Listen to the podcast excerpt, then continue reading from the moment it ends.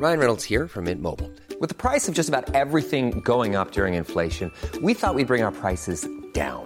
So to help us, we brought in a reverse auctioneer, which is apparently a thing. Mint Mobile unlimited premium wireless. Ready to get 30, 30, bit to get 30, bit to get 20, 20, 20, bit to get 20, 20, bit to get 15, 15, 15, 15 just 15 bucks a month. So, Give it a try at mintmobile.com slash switch. $45 upfront for three months plus taxes and fees. Promo for new customers for limited time. Unlimited more than 40 gigabytes per month. Slows. Full terms at mintmobile.com. Esto es República H, la información más importante de lo que pasa en el interior de la República, con el punto de vista objetivo, claro y dinámico de Blanca Becerril.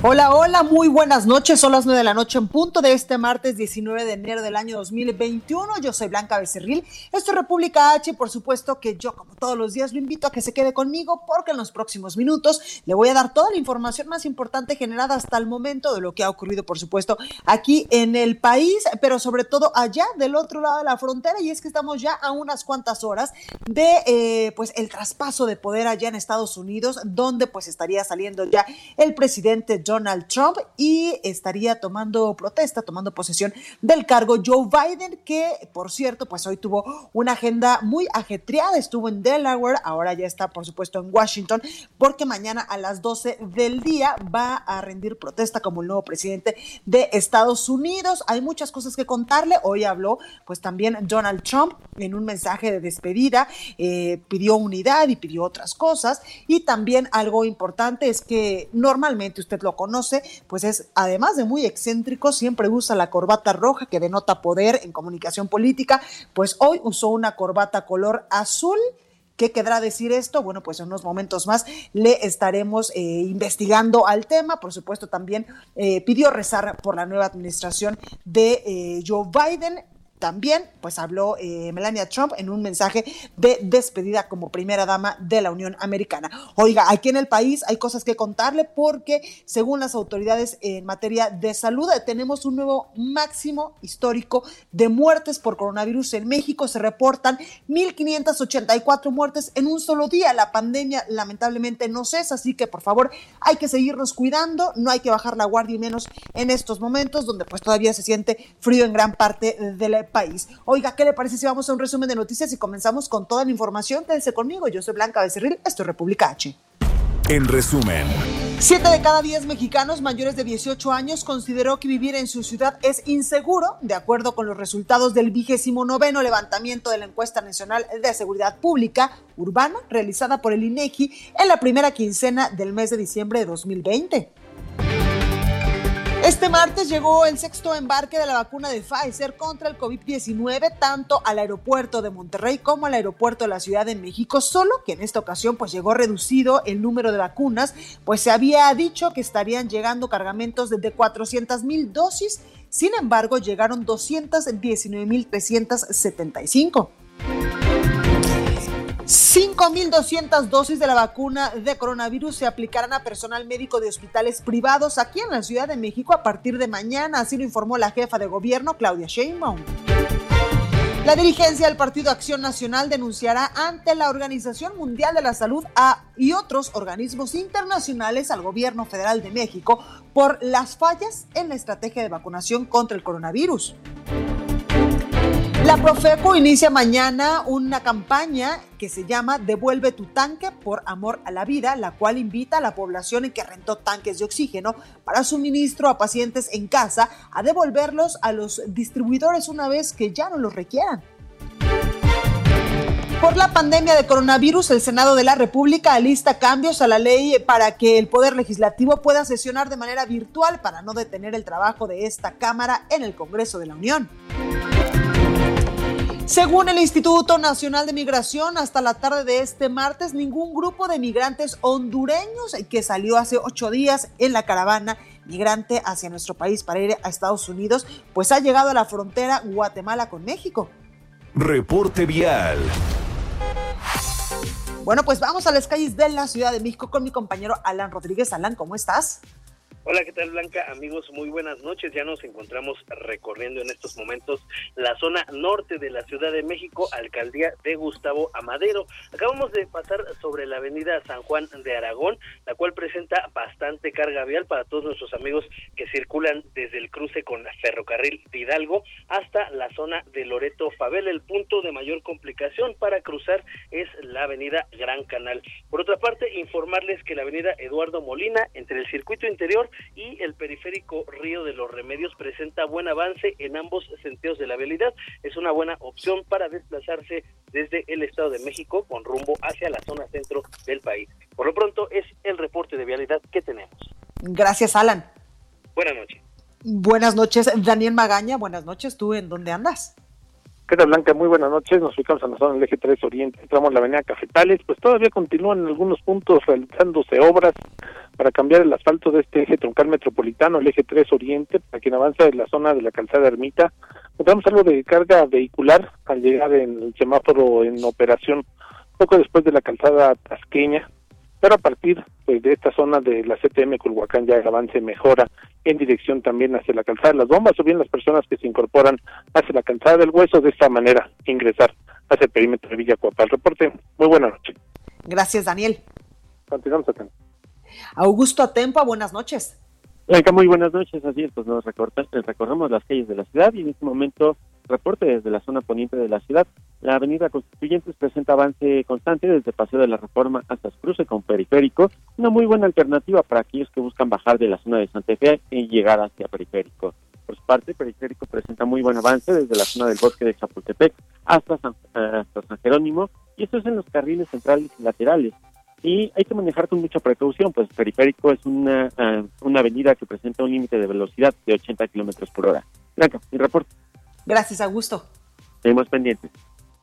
La nota del día.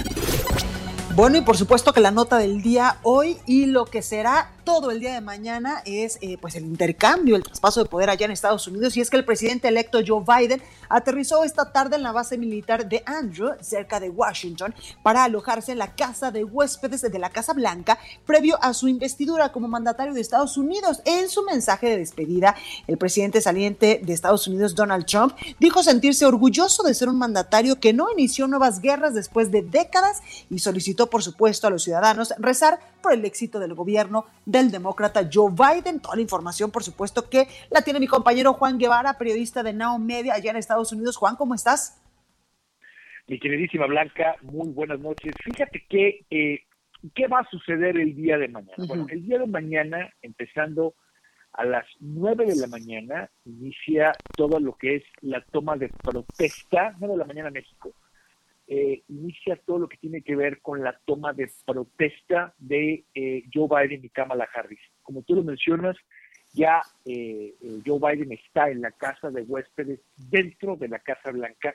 ¿Y qué se espera que suceda el día de mañana? Bueno, primero quiero decirte que al parecer hay un discurso de despedida tempranito en la mañana de Donald Trump que se va, se va, va a salir de la Casa Blanca y de ahí va a tomar el Air Force One de Andrews, de la base aérea Andrews, directamente a Mar-a-Lago. Se espera que haga una serie de declaraciones durante el avión.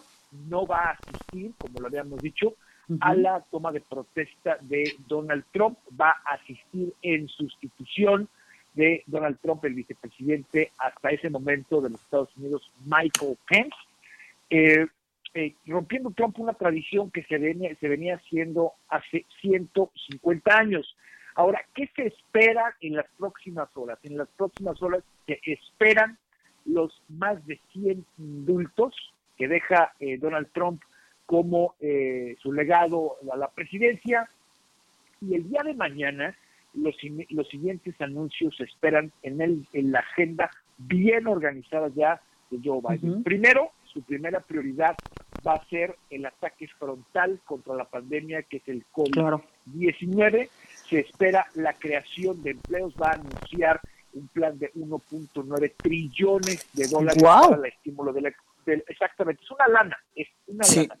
Eh, eh, donde le va a tocar a cada persona que pagó impuestos en el 2019, que ganó eh, menos de 150 mil dólares como pareja o 75 mil dólares eh, separados, 2 mil dólares en efectivo directamente a cada familia eh, para que pueda reactivar la economía. Se espera también que exista eh, eh, anuncios muy importantes en algo que nos llama mucho la atención, que es ofrecer la ciudadanía americana a todos los migrantes, a quienes esperamos, gente de DACA, gente, los Dreamers, gente de TPS, de la protección temporal. Se espera que mañana mismo anuncie eh, Joe Biden un mandato nacional para que la gente que estamos viviendo en este país tenga que tener 100 días puesta la máscara, no hay preguntas, no les van a preguntar si les pareció, qué opinan, es, va a ser a fuerza, como decíamos en México, y eh, mañana mismo piensa anunciar Joe Biden eh, el, el, regreso de los Estados Unidos al Acuerdo de París, un acuerdo muy importante. Sí, claro. Un acuerdo muy En cambio climático. En cuestión, eh, exactamente, que además Donald Trump les dijo adiós en los primeros días. y obviamente, y quiero decir una cosa importante, mañana se esperan anuncios importantes en relación al narcotráfico o a las drogas que llegan de México hacia los Estados Unidos. Es un anuncio que se espera el día de mañana, el, discurso que se espera es un discurso de unidad. Eh, hoy eh, el Senado está ha tratado de eh, poner a Alejandro Mayorkas, a Mayorkas como el secretario de Seguridad de Homeland Security, que bueno, ha estado en su ratificación a través del Senado. Es decir, Joe Biden entra muy bien organizado, entra con una circunstancia importante en cuestión de agenda, muy bien definida. Él quiere, su meta es vacunar a 100 millones de habitantes en los primeros 100 días, cosa que, pues bueno, nunca lo vimos en la cuestión de Donald Trump. Entonces, esperamos anuncios importantes y bueno, estaremos informándoles a todos ustedes de lo que sucede minuto a minuto. Por supuesto, eh, muchísimas gracias Juan y mañana, por supuesto que aquí te escuchamos con el minuto a minuto de lo que pasó pues en esta toma de protesta de Joe Biden y pues a ver cómo le va también a Donald Trump ahora que ya no va a ser presidente. Gracias Juan. Saludos, gracias. Gracias.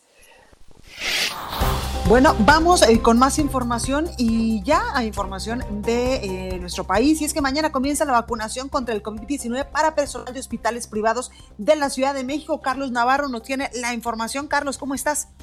Buenas noches, Blanca. Te saludo con gusto a ti y al auditorio. Y bien, a 28 días de que inició la vacunación en la Ciudad de México, el personal de los hospitales privados que está en la primera línea de atención del nuevo coronavirus será vacunado desde mañana miércoles. La jefa de gobierno, Claudia Sheinbaum, informó que son 5.200 dosis que se va a otorgar a las personas que están atendiendo la COVID-19 en nosocomios privados. Escuchemos. Hasta um, el número que tenemos es que los hospitales privados entiendo que mañana inicia su vacunación. Se va a hacer en los centros de vacunación originales, eh, que son las unidades de la Secretaría de la Defensa Nacional. Son eh, poco menos de 6 mil, pero cerca de 6 mil vacunas. Y eh, se está trabajando con el gobierno de México en cuántas dosis llegan a la ciudad para, evidentemente, garantizar la segunda vacunación de todas las personas, o el la segunda dosis de vacunación para todos los Estas más de 5.200 dosis que se les va a aplicar a personal de hospitales privados forman parte del embarque que llegó hace unos días que contiene 83.815 dosis para la capital del país. Recordemos que por temas de logística Pfizer va a dejar de enviar algunos eh, algunas dosis, por lo tanto están ya previniendo y trazando un plan para que ninguna persona se quede sin la segunda dosis después de que le fue aplicada la primera. Al consultarle a la jefa de gobierno si eh, se iba a aplicar a otro tipo de personas, eh, como iba, va a ocurrir en Campeche, por ejemplo, con los maestros. En este caso recalcó que va a ser para personal de la salud únicamente. Escuchemos. En este momento es la segunda dosis del personal de salud, eh, pues dada el suministro de vacunación de Pfizer. Hay que garantizar siempre la segunda vacunación. Así es que Blanca, mañana ya comienza la vacunación después de casi un mes de que inició la Ciudad de México para personal que atiende a COVID-19 en hospitales privados. Blanca, la información que te tengo. Gracias, Carlos. Hasta luego, buenas noches. Entrevista. Bueno, vamos a seguir hablando del tema del coronavirus, por supuesto, y también del tema de eh, pues la vacunación. Y tengo en la línea telefónica a Alejandro Macías, infectólogo encargado de la estrategia, usted se acordará, contra la influenza AH1N1 en el país, que también, pues lamentablemente nos azotó fuerte. Alejandro, ¿cómo estás? Hola Blanca, buenas noches. Gusto de estar con tu auditorio. Gracias. Oye, Alejandro, antes que otra cosa quiero preguntarte, eh, pues tú, ¿qué, ¿qué, piensas, qué opinas sobre pues todas estas notas que diariamente damos los medios de comunicación respecto al mal uso que se está dando de esta estrategia eh, de vacunación? Y me refiero a esto eh, haciendo hincapié sobre todo en todos aquellos funcionarios y aquellas personas que no se tenían que haber vacunado en estos momentos, sin embargo, pues ya se vacunaron, incluso lo presumen en redes sociales. Sí, mira, hay que decir que la vacuna es poca y que ahora con el retraso que va a haber en la vacuna de Pfizer es aún más poca y creo que debe de reservarse para el personal de salud y ya después eh, vendrán otros grupos, ¿verdad? Pero aquí y ahora el personal de salud debe ser el que reciba la, la vacunación. Totalmente, Alejandro, y ya escuchábamos a mi compañero Carlos que decía que a partir de mañana, pues el personal de salud de hospitales privados que también pues se han puesto la camiseta para ayudar a combatir y, a, ayudar sobre todo y está en la primera línea del combate al coronavirus, van a ser vacunados. Como debe ser, si todos estamos en riesgo, todos los que vemos pacientes de COVID estamos en riesgo, inclusive algunos que parecieran no tener tanto riesgo como digamos quienes ven pacientes en los hospitales pueden tener el mismo riesgo o mayor. Porque, por ejemplo, alguien que atiende a un paciente en terapia intensiva, pues tiene riesgo. Pero alguien que está en un médico eh, o una enfermera que está en un consultorio eh, cerrado, atendiendo a un paciente en sus primeros días de enfermedad, tiene tanto riesgo como el otro doctor que está en terapia intensiva. Entonces, si no hay aquí de que si es una primera línea, una segunda línea, todos, todos los médicos, enfermeras, personal de salud en activo, merece, merece ponerse la vacuna porque todos estamos en riesgo. Oye, eh, Alejandro, hoy las autoridades en materia de salud, hace ratito, a las 7 de la noche allá en Palacio Nacional, pues anunciaron eh, 1.584 muertes en un solo día, el mayor número desde que inició la pandemia. Esto literalmente sigue sin control. Sí, mira, este virus ha resultado ser eh, mucho más contagioso, mucho más letal de lo que nadie imaginaba, Blanca es una situación realmente de catástrofe y lo único que podemos decir ahora es que eh, independientemente de lo que le podamos exigir al gobierno, cada quien en este momento es el momento de mayor intensidad de la pandemia en todo lo que llevamos. Entonces, que la gente que no esté obligada a salir se quede en su casa, que cuando salgamos usemos el cubrebocas, mantengamos la distancia si es posible, evitemos los tumultos. Pero eso sigue siendo muy importante, ahora más que nunca. Mucha gente ya se fatigó de la pandemia y ya dejó de hacer caso. Hay que decir que, sin embargo, este es el momento de mayor intensidad. Y como tú bien lo dices, Alejandro, pues no hay que bajar la guardia en ningún momento y menos en este, en este, en esta situación donde pues 1584 muertes en solo 24 horas, pues quiere decir que esto no ha cesado, por el contrario. No, de hecho estamos en pleno invierno y esta situación se va a mantener seguramente muy intensa por todo el invierno, ¿eh? por lo menos enero, febrero y buena parte de marzo. Probablemente tengamos ya un declive, un cierto descanso entre abril y mayo, pero en todo el tiempo que esté el frío así de intenso, no es por el frío, sino es porque la gente se, se aglutina más, se aglomera más, se encierra más, ventila menos los espacios, y hay más transmisión entre las personas. No es el frío en sí mismo, pero eso se va a mantener. Sin duda esta pandemia todavía nos tiene que mostrar lo peor de sí misma. Ay, no, ojalá que no, Alejandro. Oye, también eh, quiero preguntarte respecto a las vacunas. Ya hay muchos laboratorios eh, que pues ya han anunciado que sus vacunas son más eficientes que otras. Incluso pues hoy eh, Rusia ya nos anunció que ya tiene una vacuna que casi, casi es del 100% efectiva. Sí, em, hay una segunda vacuna de Rusia que eh, su, su reclamo es que tienen una, una efectividad cercana al 100%. Habrá que ver los estudios, desde luego. Todo eso se tiene que hacer con mm, publicaciones internacionales en medios especializados, no con notas de prensa, que son respetables, pero se tiene que analizar seriamente en publicaciones especializadas y por comités em, de gente experta para analizar los datos la, los protocolos y poder asegurar que en efecto ese, ese reclamo de, de efectividad pues lo es y que la vacuna es segura para poder buscar su registro internacional. Exactamente, pues ahí, ahí lo tenemos. Alejandro, muchísimas gracias. Alejandro Macías, infectólogo encargado de la estrategia contra la influenza en nuestro país hace ya algunos años. Muchas gracias por siempre contestarnos nuestras preguntas. Mm, gracias, Blanca. Buenas noches. Cuídate por todo. Igualmente. Bueno, pues ahí lo tenemos. Respecto a esto, el secretario de Relaciones Exteriores, Marcelo Ebrard, pues habló sobre las vacunas de Cancino y también el Sputnik 5, esta vacuna rusa. París Alejandro nos tiene la información. París, ¿cómo estás? Buenas noches, Blanca, amigas, amigos del Heraldo de México. Así es, es que México está por aprobar el uso de emergencia de las vacunas contra COVID-19 de CanSino y Sputnik 5. Esto lo reveló el secretario de Relaciones Exteriores, Marcelo Ebrard, y es que en la conferencia matutina dijo que en la última semana de enero se van a recibir 400 mil dosis de Sputnik 5 y que la primera quincena de enero se recibirán 50 mil vacunas de CanSino. Dijo que los embarques que llegarán de Pfizer, AstraZeneca, CanSino y Sputnik 5 de enero a marzo de este año alcanzarán para vacunar a todo el personal médico que atiende la pandemia y a los adultos mayores de 60 años. Escuchemos al canciller Marcelo Ebrard. Pfizer se produce fuera de México, lo traemos de Bélgica vía Estados Unidos, autorizada en nuestro país, obviamente.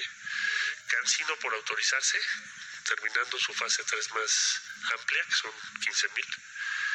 AstraZeneca autorizada y por iniciar en base en México, llenado total, final, perdón. Y Sputnik 5 por ser autorizada en México conforme a las normas de COFEPRIS. De estas cuatro farmacéuticas se van a recibir 21.3 millones de dosis y que serán para inmunizar a 14.1 millones de adultos mayores y personal médico. Dijo que México podría firmar otros tres contratos de adquisición de vacunas con farmacéuticas que ya terminaron su fase 3 en el país. Escuchemos al canciller Marcelo Ebrard. Además de estas vacunas, COFEPRIS está por autorizar, y autorizó la fase 3 de dos. CureVac de Alemania, con la participación muy importante de TechSalud de Monterrey, y Novavax de Estados Unidos, dos fases 3 autorizadas, que están por recibir autorización para importar las vacunas que necesitan para hacer su fase 3 en México. Esto será ya, en los próximos días tiene que ser así. De manera que además de estas que ya están firmadas, tendríamos estas otras dos en fase 3 en México, lo cual nos va a permitir que cuando concluyan su fase 3 podamos acceder a ellas. Y ya se terminó, y anoto otra vacuna, ya terminó su fase 3 en México, que es Janssen. Por su parte, el presidente Andrés Manuel López Obrador dijo que nadie debe saltarse su turno de vacunación, que él mismo esperará su fecha de aplicación y que se vacunará para demostrar que la vacuna es segura. Escuchamos al presidente López Obrador. Yo me voy a vacunar cuando me corresponda, cuando le corresponda a los adultos mayores, a los de mi generación. Espero que nos estemos vacunando los de mi edad, pues eh, a principios, a mediados de marzo, porque yo sí creo que la vacuna protege. También este, se ha dicho de que no sirve y que este, tiene otros propósitos o va a generar reacciones que dañan. No. López Obrador sostuvo esta tarde una reunión con los directivos de Pfizer, quienes se comprometieron a entregar 34, millón, 34 millones de vacunas de esta farmacéutica para eh, finales de 2021. Esta es la información blanca. Pues ahí, ahí la información, París, gracias. Buenas noches.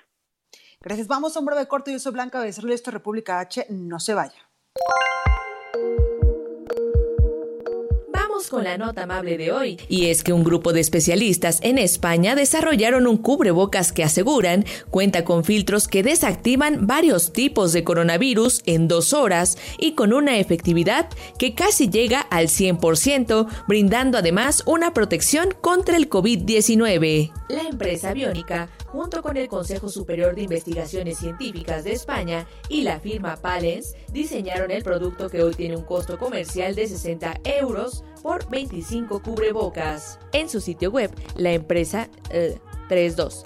En su sitio web, la empresa lo comercializa a través de su marca Proveil, donde sostienen que el producto cuenta con varias certificaciones y varias normas sanitarias, entre ellas las que se han aplicado en la Unión Europea, frente al COVID-19. Entre sus características, destaca que se utilizó tecnología de nanofibras, las cuales tienen una filtración de aire mecánica y no electrostática, haciendo que presenten una morfología uniforme con tamaño de poro muy inferior que el de los filtros convencionales de polipropileno Meltblau.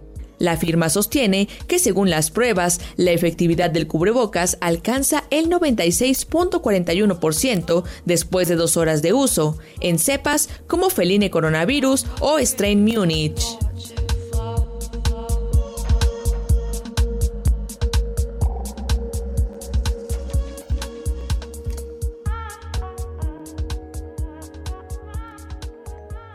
Continúa escuchando a Blanca Becerril con la información más importante de la República en República H.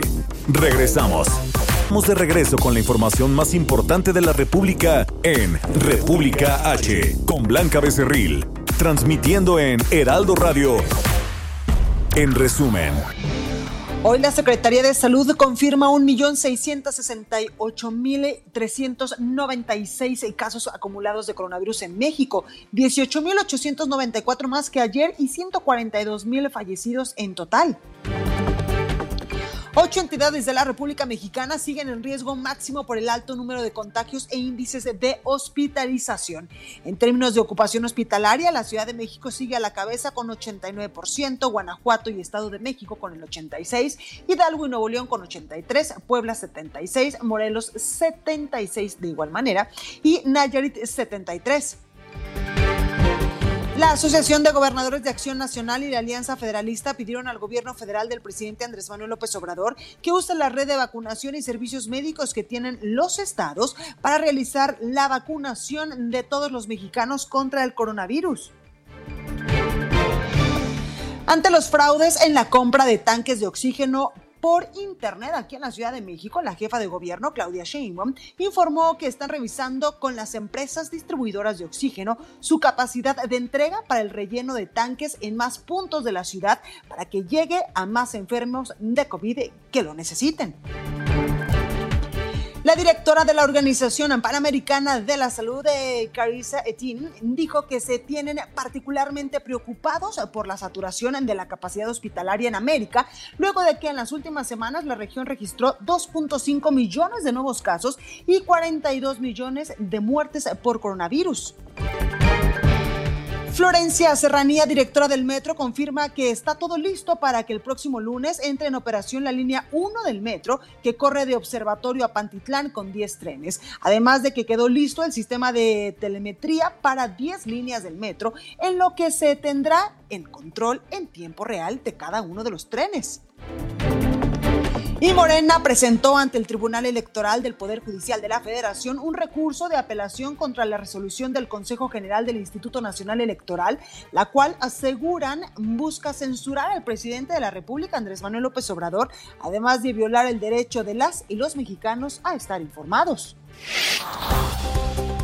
Bueno, vamos con más información y ya le decía yo hace unos momentitos que llegó un nuevo cargamento, el sexto cargamento de vacunas de Pfizer a territorio nacional y uno de ellos fue evidentemente aquí a la Ciudad de México, el otro se fue para Nuevo León. Daniela García nos tiene los detalles. Mi Dani, ¿cómo estás? Muy bien, Blanca, muy buenas noches. Te saludo desde Monterrey. Así es, el día de hoy a la par con el arribo de vacunas que tuvieron allá en la Ciudad de México, llegaron aquí a la entidad 1.500, 1.950 vacunas para quedarse aquí en Nuevo León. Esto pues para aplicar la segunda dosis de vacunas a los primeros médicos que recibieron ya la vacuna eh, a finales del año.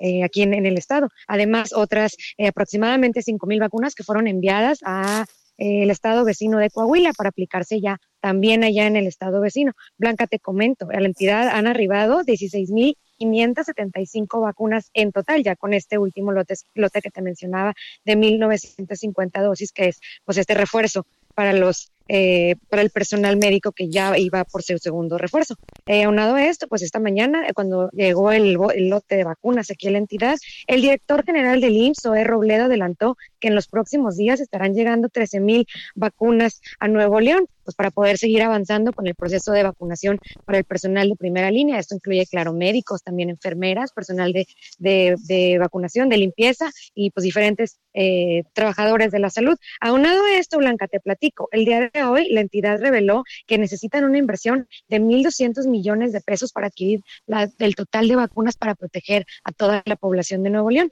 Durante la rueda de prensa diaria de salud, el funcionario pues reveló que es el monto que necesitan y que ya se está hablando con la Secretaría de, con la Secretaría de Finanzas y Tesorería del Estado sobre los planes para adquirirla. Esto pues también a la par con el viaje que ya ha anunciado el mismo funcionario hacia Rusia para poder avanzar con las negociaciones y adquirir en algún momento la vacuna Sputnik V y aplicarla a toda la población de Nuevo León. Sin embargo, pues todavía se desconoce si realmente se cuenta con este monto de 1.200 millones de pesos que te comentaba. Se sabe que existe un apartado en el presupuesto del Estado para poder adquirir estas vacunas y que también pues la iniciativa privada ya ha levantado la mano para poder apoyar con alguna parte de esta inversión que es necesaria eh, para poder acelerar el proceso de adquisición de la vacuna blanca. Pues ahí la información, Dani, gracias. Muy buenas noches, Blanca, estamos pendientes. Gracias. Entrevista. Bueno, y esta semana empezó la verificación vehicular aquí en la Ciudad de México. Para hablar del tema, saludo en la línea telefónica a Sergio Cirat Hernández Villaseñor, director general de calidad del aire de SEDEMA. Muy buenas eh, noches, ¿cómo está? Muy bien, Blanca, eh, muy buenas noches, a tus órdenes. Gracias. Oiga, pues cuénteme sobre, eh, pues eh, ya empezó la verificación vehicular nuevamente aquí en la Ciudad de México. ¿A quiénes nos toca? ¿Cómo va a estar eh, pues este plan? Bien, en lo que va a ser enero y febrero, tienen que verificar los vehículos con el bombado amarillo, cuyo último dígito de la matrícula es 56.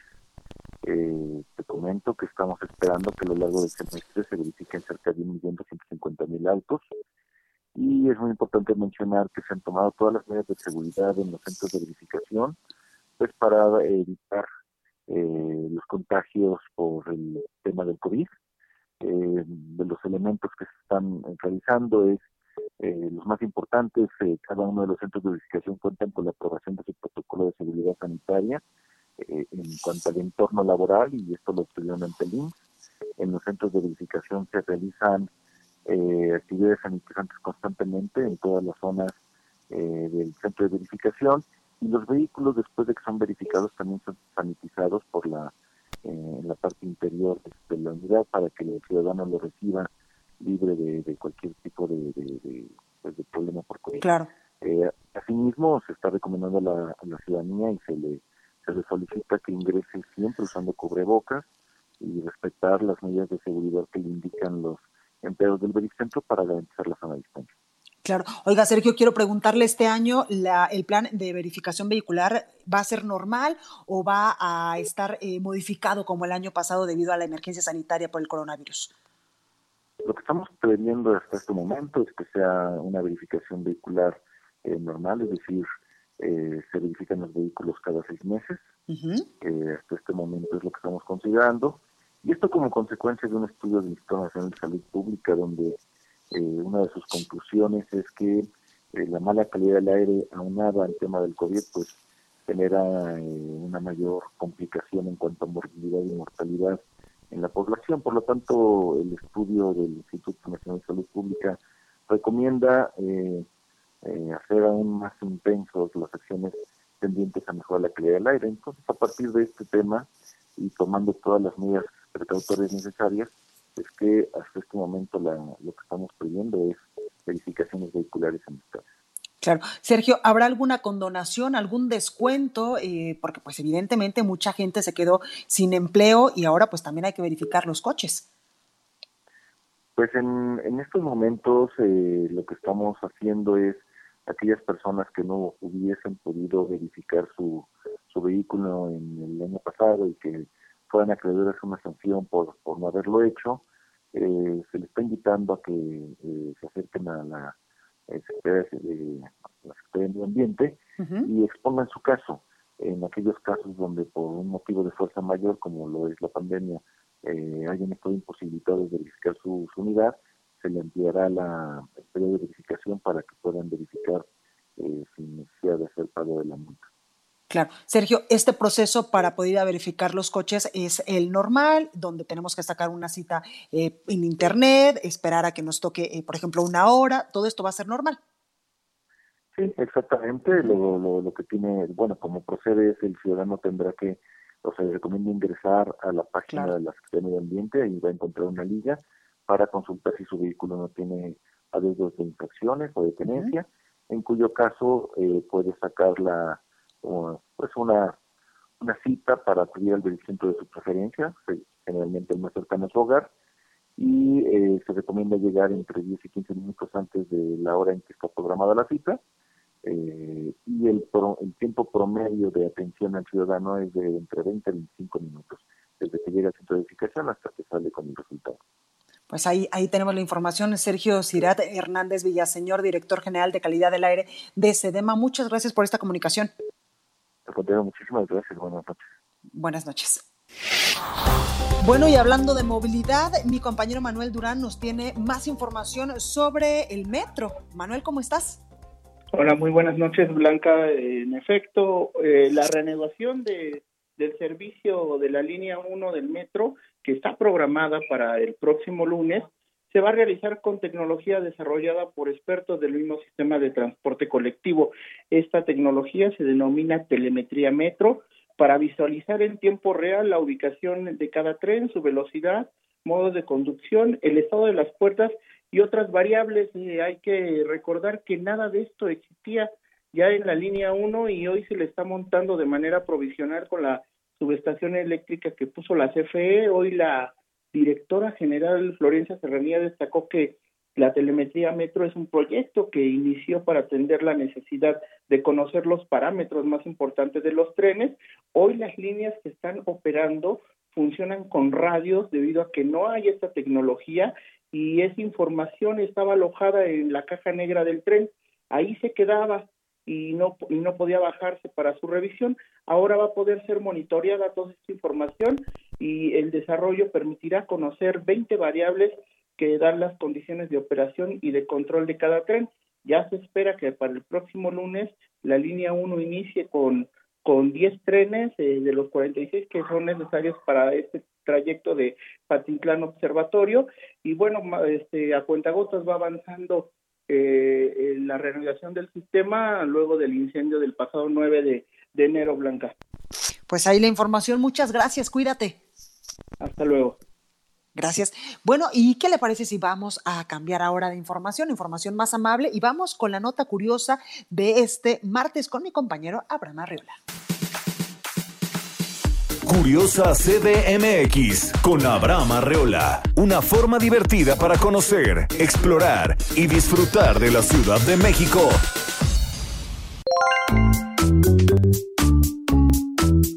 Bienvenido. El 4 de abril de 2017, Tlaxcala nos recordó que existía cuando todo el mundo acudió a mirar las primeras escaleras eléctricas que tenía aquel estado.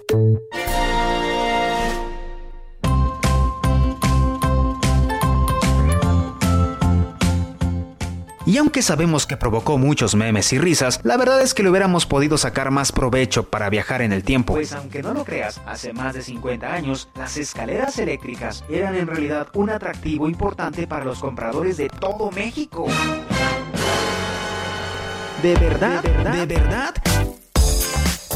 En muchos letreros de centros comerciales venían las leyendas de Tenemos escaleras eléctricas. Esto porque unía dos cosas novedosas, la electricidad y las escaleras mágicas. Si hubiéramos ido a Tlaxcala hace tres años, hubiéramos vivido algo muy similar a lo que vivieron nuestros abuelos hace varias décadas. Y la verdad es que lo digo con amor, con la nostalgia de esos años que no volverán. Insisto, un viaje total en el tiempo, pues de hecho fue un 12 de agosto de 1936 cuando llegaron las primeras escaleras eléctricas en México. Y las trajo una tienda muy importante de ropa, para que la gente, además de comprar, se divirtiera con lo emocionante de las escaleras eléctricas. Y míranos ahora, las escaleras siguen igual, pero a nosotros ya no nos sorprende. ¿Nos habremos amargado?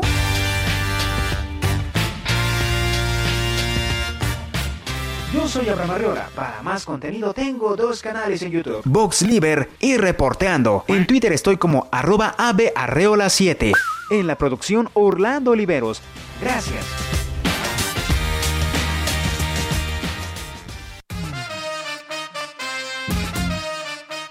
Tecnología, gadgets, redes sociales. Tecno. Tecno. Con Barbacoin. Ya estás, padrino. Bueno, pues exactamente. ¿Cómo estás, mi Sergio? ¿Cómo estás, madrina? ¿Cómo estás, Blanca? ¿Todo bien por acá? ¿Qué estás comiendo? Un saludo para ti y para toda la ¿O audiencia. ¿Estás tomando agua? ¿Qué estás haciendo? Que hasta acá se escuchó. Eh, no, no, no. Yo creo que fue alguna interferencia de los audífonos. Yo dije, oye, si se está tomando una copita de vino en martes, pues por favor que invite. Oye, Sergio, hay muchos temas que hablar el día de hoy, sobre todo de tu especialidad, y eh, pues háblanos del desarrollo de las vacunas gracias a la inteligencia artificial y también a los, al, al, eh, perdóname, a los algoritmos. Así es, en efecto. Eh, elegimos este, este tema y estos dos términos porque últimamente han estado muy relacionados a temas malévolos, a publicidad, a por ahí estar eh, traqueando a los usuarios y nada más alejado de la realidad. Traigo ahí un par de ejemplos sobre cómo esta tecnología ayudó al desarrollo de las vacunas pues en tiempo récord y ya sé que es algo que se ha dicho, pero creo que la audiencia eh, tiene que recordar que, por ejemplo, la vacuna del polio tomó 20 años y acá estamos hablando que hubo vacunas prácticamente en meses, aunque este, están llegando al mercado pues un año después.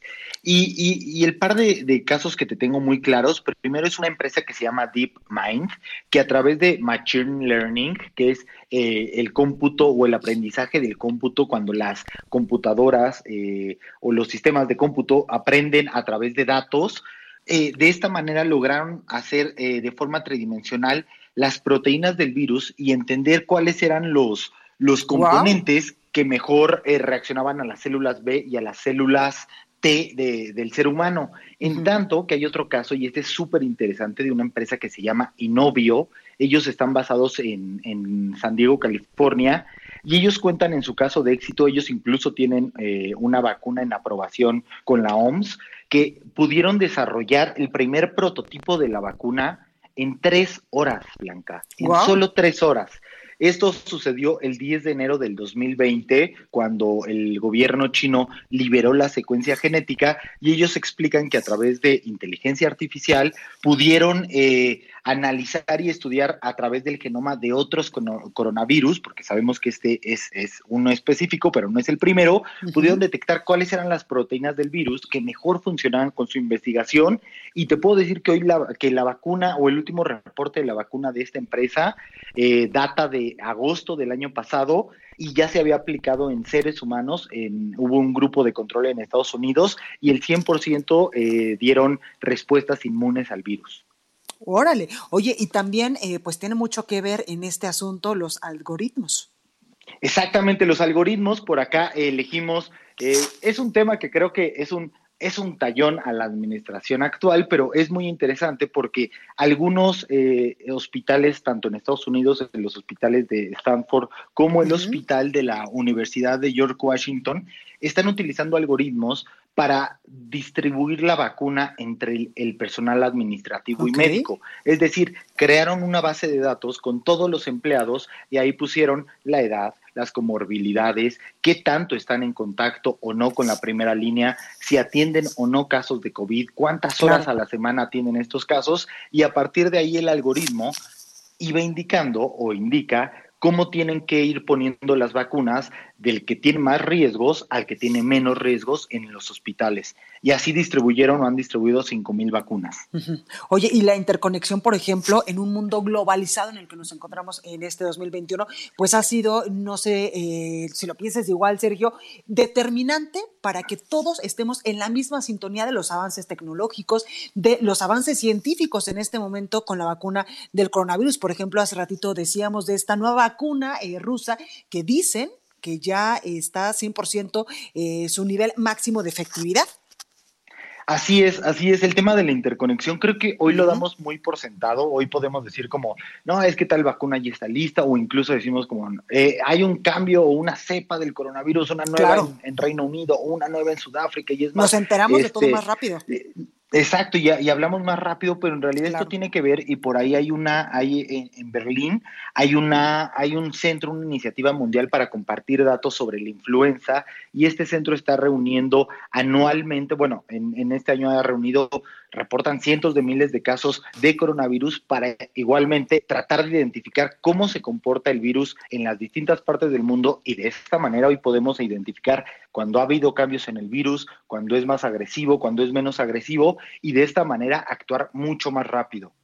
Totalmente. Oye, Sergio, y también eh, hay una computadora, eh, me parece que en China, que se llama Blue Dot, donde pues incluso pues eh, ahí alertaba sobre el riesgo de que en algún momento podría eh, surgir una nueva cepa de COVID. Exacta, exactamente, Blanca, qué bueno que sí, lo sí, es en mencionas. China, ¿verdad? Eh, en efecto, en efecto, Blue Dot es un, es un sistema, es una computadora y es un servidor con inteligencia artificial que alertó en diciembre pasado sobre el desarrollo o estaba identificando que podía haber una amenaza como esta que estamos viviendo, pero lo que vale la pena destacar es que esta computadora, este sistema, ha detectado el brote de 150 patógenos distintos, incluyendo otros coronavirus, otros SARS, pero por ahí Zika, temas de sarampión. Entonces, todo esto nos demuestra que en realidad, aunque nos puede parecer muy lenta la pandemia y aunque nos puede parecer mucho tiempo encerrados, realmente gracias a la tecnología este, Claro. lo damos por sentado, pero hemos avanzado muchísimo y estamos avanzando a pasos que creo que nunca imaginamos. Totalmente, ya lo decías tú en un principio, Sergio, el asunto de cuánto tardó, por ejemplo, la vacuna contra la polio, también eh, pues el otro tipo de vacunas que evidentemente pues hoy son tan comunes eh, que nosotros las tenemos, que incluso nos las suministran cuando somos pequeñitos, pero me parece que la vacuna que en estos momentos pues está empezando a administrar en el mundo o en México, que es por ejemplo la del laboratorio Pfizer, pues ha sido eh, descubierta o ha sido probada, incluso pues ya aplicada en humanos en un tiempo récord. Exacto, exacto. Lo que, lo que decían expertos cuando estuvimos investigando es que la inteligencia artificial nos ha ayudado y todo este avance tecnológico a reducir los tiempos del desarrollo y a ser más precisos. Y, y la gente si se pone a pensar es, bueno, es un año realmente en que empezó el tema y ya tenemos la, la, la vacuna, pero en ese año pasaron los meses de prueba. En realidad el tiempo en el que se estuvo en el, de- en el desarrollo y en los laboratorios fue un tiempo mínimo, mínimo en realidad. Claro. Totalmente. Oye, mi Sergio, antes de que acabemos tu afamada sección de eh, pues estas cosas a las que tú le sabes mucho, que es la tecnología, estamos ya a unas horas del cambio de poder allá en Estados Unidos. Cuéntame cómo es el cambio de poder también, eh, por ejemplo, en las redes sociales del presidente entrante y pues del que ya se va. Fíjate que es muy, es muy curioso por ahí, si la gente pensaba que nos íbamos a deshacer y nos íbamos a olvidar de Trump en redes, pues les tengo malas noticias, porque lo más probable es que eh, todos los, como sabemos, la cuenta personal de Donald Trump fue bloqueada y esa ya, se, ya se perdieron todos los tweets, pero hay una cuenta institucional del, del presidente, esta cuenta es arroba POTUS y esa cuenta se va a borrar, se van a borrar todos los tweets que publicó Donald Trump durante su gestión, se le entrega eh, el manejo de la cuenta a la nueva administración justo eh, de hoy para mañana. Y todos los tweets y todo el archivo histórico de, porque lo platicábamos, todo el archivo y publicaciones del presidente o del actual presidente todavía Donald Trump, se va a una cuenta que es ar- arroba POTUS45 porque es el presidente número 45 y esa cuenta queda cerrada y esto sirve para que viva como un archivo histórico este, y según los archivos, según los protocolos de la Administración Nacional de Archivos y Registros de los Estados Unidos. Además, recordemos que no solo van a pasar la cuenta de POTUS, van a pasar la cuenta de la Casa Blanca, de, la primera Claro, dama. La de Flotus, claro. Exacto, y la del vicepresidente. Y además, entre los protocolos eh, se menciona que no pueden hablar, eh, Twitter no puede hablar con la administración actual de lo que está hablando, con la que está cambiando, ni con la que está entrando de lo que dejó la anterior. Entonces, muy, muy curioso. Sí, totalmente. ¿Te acuerdas que eh, Barack Obama era POTUS 44, verdad? Ahora POTUS Exactamente. 45 y tal vez eh, pues a Joe Biden evidentemente le va a tocar el POTUS 46. Sergio López, muchísimas gracias y te esperamos la próxima semana con más datitos pues interesantes sobre el mundo tecnológico. Muchas gracias, madrina, y un saludo a toda la audiencia. Gracias y por favor invítanos un vinito ya que somos tus, tus, tus padrinos y tus madrinas de esta nueva Oye, sección. Estaría buenísimo, estaría Cuando buenísimo. podamos, cuando podamos, evidentemente. Perfecto, perfecto, claro que sí. Gracias, cuídate mucho. Un abrazo, hasta luego. Igualmente. Oiga, pues vamos antes de terminar eh, este programa con eh, pues el reporte de cómo se está moviendo eh, el tránsito aquí en la capital del país. Alan Rodríguez, ya nos escuchas, adelante. Hola, ¿qué tal Blanca? Amigos, muy buenas noches nuevamente. En estos momentos tenemos movilización policíaca en la colonia obrera, exactamente en el cruce de Alfredo Chavero y Simón Bolívar. En este punto se registró la agresión en contra de un sujeto de aproximadamente 35 años de edad, quien se encontraba circulando a bordo de un vehículo color azul de modelo neón. Eh, esta persona lamentablemente perdió la vida a consecuencia de los múltiples disparos que registró en esta agresión agresión directa. Ya tenemos personal de la Fiscalía General de Justicia de la Ciudad de México realizando los procedimientos correspondientes para realizar el levantamiento del cuerpo y con esto quedará reabierta la circulación en este punto. Es por lo pronto el reporte que tenemos. Gracias, Alan. Descansa. Muy buenas noches, al pendiente. Buenas noches. Bueno, hasta aquí este programa. Yo soy Blanca Becerril, esto fue República H. Yo les espero el día de mañana en punto a las 9 con más información. Por favor, de corazón, cuídese mucho.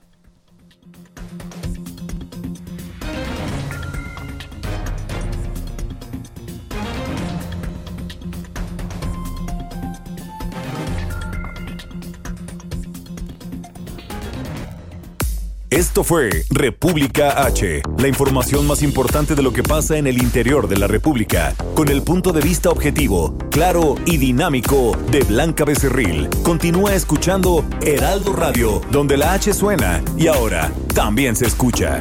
Una estación de Heraldo Media Group.